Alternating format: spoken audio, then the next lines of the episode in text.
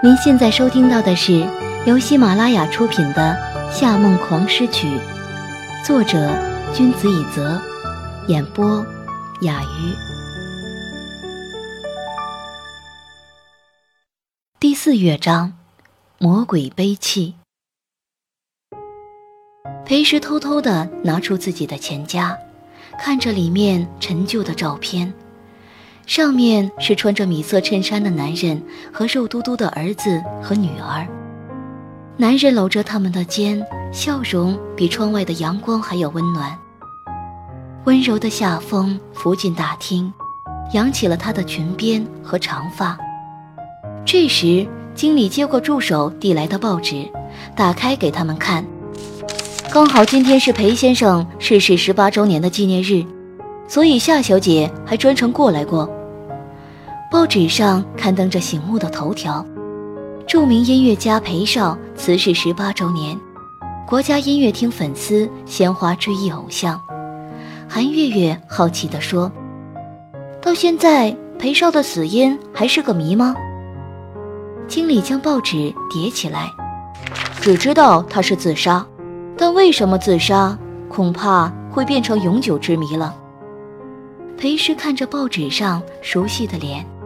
脑中迅速闪过多年前的一幕。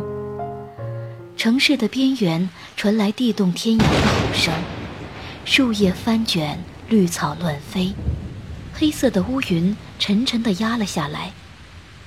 雷鸣闪电却毫无停息，一波接一波地刺着眼睛，震着耳膜。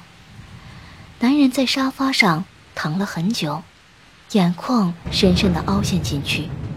死人般麻木地看着窗外，任由一道道闪电照白他的脸。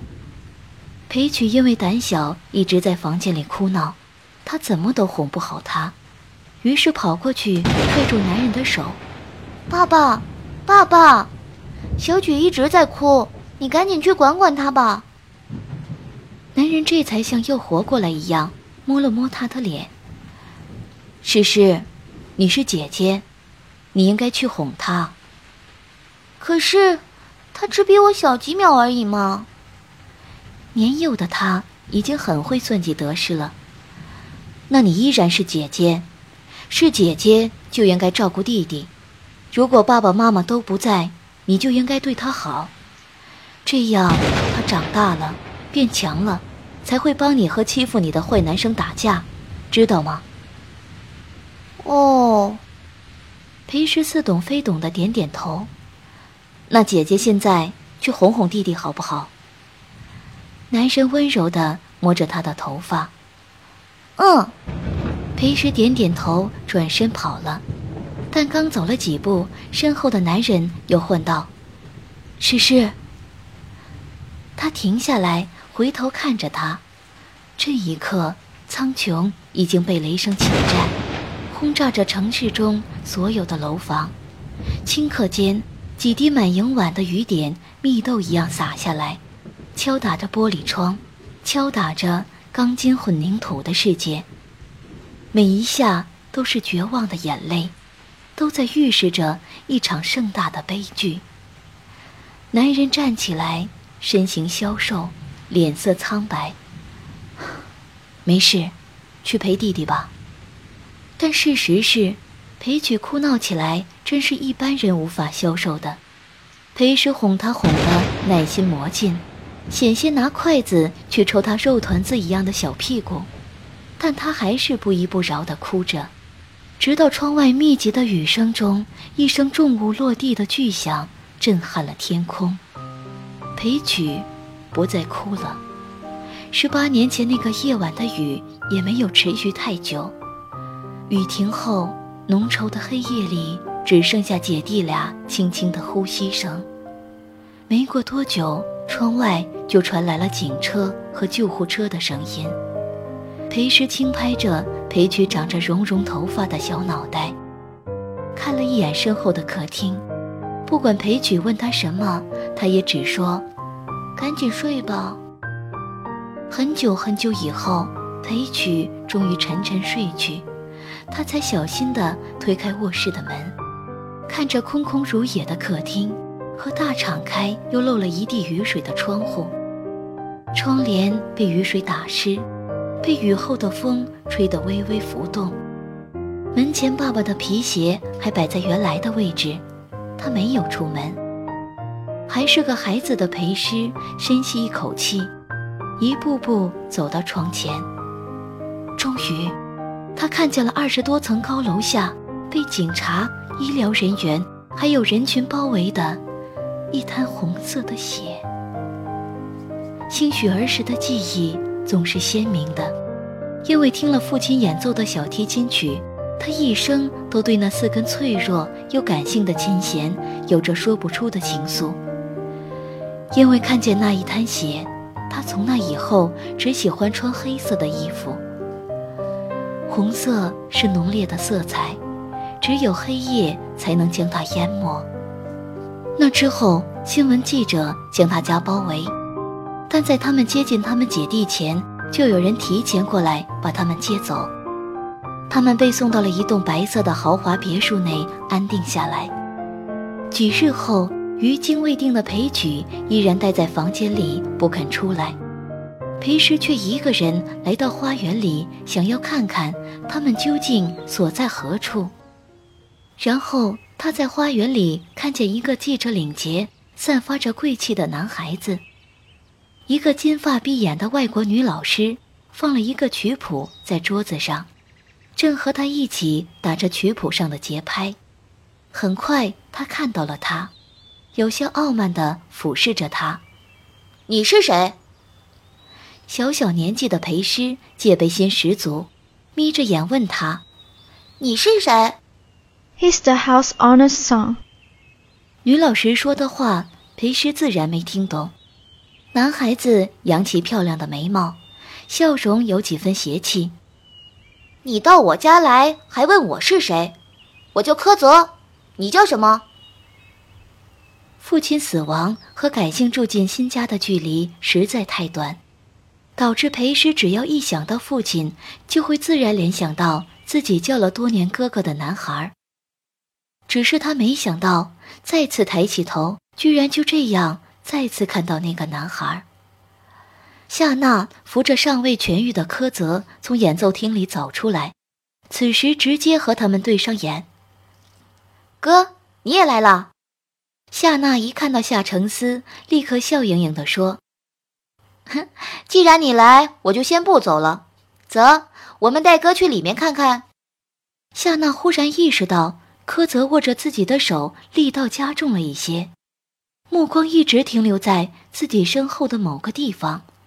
然后，夏娜顺着那个方向看去，夏承思身后一名女生静静地站着。她一边长发别在耳后，顺着纤长的颈项滑落在肩头，也是因为头发乌亮，他的面容显得无比白皙。发现他们在看他，他的眼角自然的带了一抹礼貌的微笑，但那双眼睛像夜晚的泉水，任何光影掠过都只会令他们变得明亮，却毫无涟漪。终于。柯泽紧握的手垂了下来，耗尽所有力气般轻轻喊了一声：“小诗。”大厅里有夏日的阳光和倒影。裴诗起码过了三四秒，才迟钝地看了一眼夏承思，又看了一眼柯泽，指了指自己：“柯先生是在叫我吗？”夏娜浑身的神经都绷直了。看着裴氏的漂亮大眼睛中写满了惊慌，柯泽松开他的手，一瘸一拐地走过来，抓住裴氏的手腕，愤怒地斥责道：“可是，你以为你打扮稍微变了一点，我就认不出来了吗？你说，你这几年都跑到哪里去了？我都快把整个世界翻过来了。”裴时的睫毛微微颤抖数次，一脸不解地看向夏承思。夏先生，这是怎么回事？夏承思还没来得及说话，柯泽已经气得拧过他的脸。你还在装？他把他的袖子卷起来，哼，跟我装是不是？你小时候摔过一跤，手上有一道。他看着他白净、没有一丝瑕疵的手臂，翻来覆去的找了几次。哼，这是怎么回事？裴师一脸无辜，我也不知道啊。柯泽，你认错人了。夏承思淡淡一笑，刚开始我看见他的时候，也觉得很像你那个养妹妹，但不是的，他叫裴师，比我们年纪都大，结过婚，很小的时候就去美国了。裴师，你姓裴？柯泽愕然。是啊，怎么可能有这么像的人？柯泽摇了摇头，又看了眼夏娜。娜娜，你看他，他是不是长得和我妹一样？夏娜脸色发白，声音有些发抖，也不知是生气还是紧张。这么多年，我根本不记得他长什么样了。他又看了一眼裴师，可是天天浓妆艳抹的，谁知道他真的长什么样啊？冷静一点。我们先进去，有事里面说。夏承思拍拍柯泽的肩，带着一步三回头的柯泽进入演奏厅。裴时看着柯泽摇摇摆摆的背影，眼神漠然。古话说得好，破镜重圆。事实上，与其为修复缺憾的镜子而再次刺伤自己，不如就这样让它这样碎了。他紧跟着夏承思的脚步往前走，在经过夏娜身边时，他抬头看了一眼一直盯着自己不放的夏娜，微笑道：“ 夏小姐，订婚的时候打算演奏骑士颂吗？”夏娜的红唇微微张开，却像被人卡住喉咙一样说不出话来。我一直很喜欢夏小姐的骑士颂。裴师不等他回答，自顾自地说道：“不过。”曲名我却不大喜欢，这首歌这么悲壮黑暗，你觉得适合骑士和颂歌这样光明的主题吗？夏娜盯着眼前熟悉的面孔，脸色越来越难看。如果这首曲子是我写的，我会给它取名叫……裴诗美丽的眉角微微扬起，眼底的情绪难以分辨，嘴角却有一丝淡淡的笑意。魔鬼的悲泣。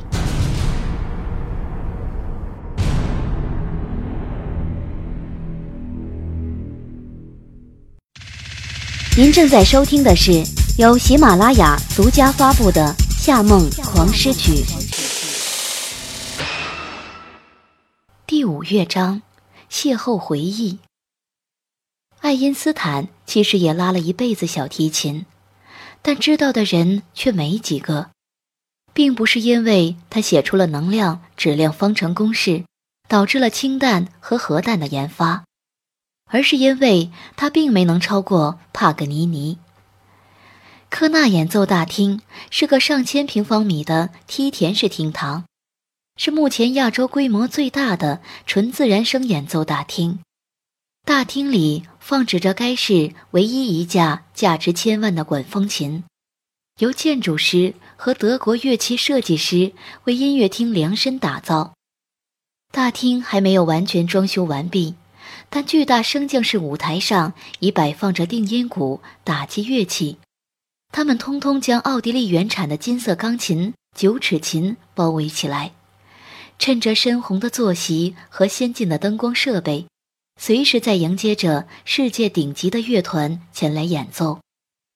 夏娜抢先在陪师前走进来，顺着地毯一步步走下阶梯，摊开手臂，深呼吸，顾泽轻松地说道：“我已经迫不及待想要在这里演奏了，那也得等你未婚夫的身体好了才可以。”夏承思看了看坐在最后一排撑着额头的柯泽。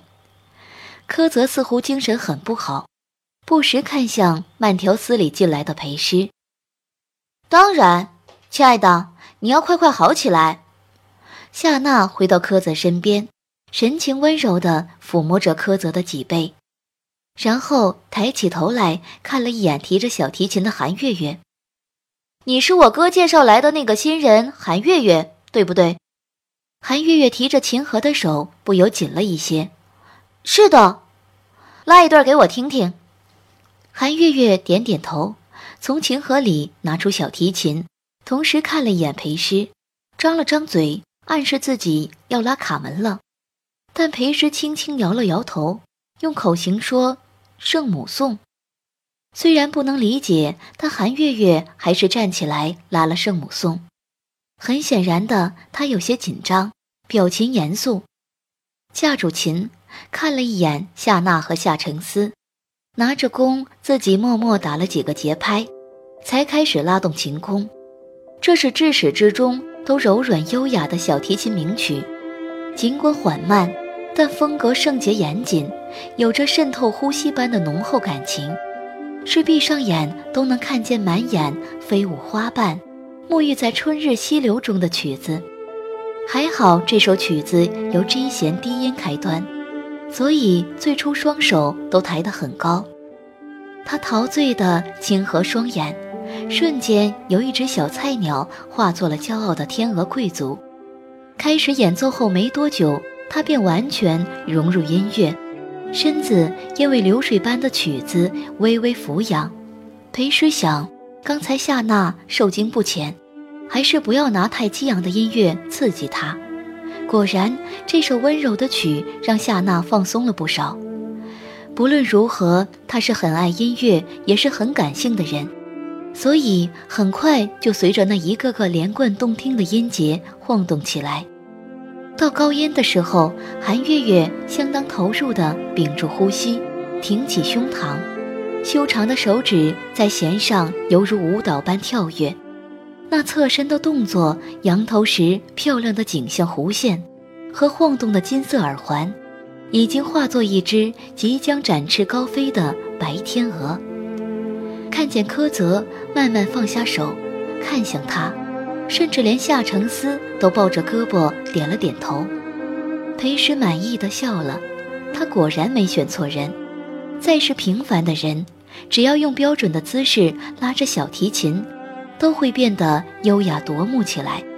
更不要说是韩月月这样本来就有着漂亮外形的女子。相对于那些穿着低胸红裙的浓妆模特明星，这样一个美人音乐家，很显然。更容易得到男人的肯定。一曲终了，同行的所有人都一起热烈鼓起掌来。经理一直掌声不断，眼睛发光的看着韩月月，真不错，邵董这么厉害，直接用就好了。关我哥那关过了可不够。不等夏承思回答，夏娜抢先道：“要过了我这关才算可以。”韩月月看向夏娜的眼神，让她瞬间变成了柔弱的兔子。嗯，夏小姐，你觉得如何呢？夏娜其实非常不喜欢苛责看任何女人，哪怕是带着厌恶的情绪也不可以。可是这韩月月确实是有功底的，打扮风格和演奏风格都有她自己的影子，很对她的胃。他尤其喜欢韩月月演奏时那种柔美的模样，这和科师那个女人是完全不同的。那个女人只要一演奏，就一定会露出那种自信到自满的微笑，偶尔睁开眼，也只会用一种近乎魅惑的眼神看着琴弦，就像在勾引恋人一样。每次柯泽一看到她露出那样的表情，就会看得如痴如醉。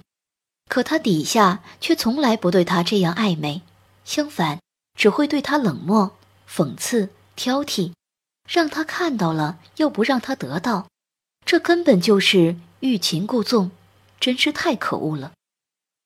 一想到他，眼前的韩月月简直顺眼多了。夏娜不多看一眼裴诗，只是很大度的朝韩月月笑笑，哼，我决定用你了。真的，真的吗？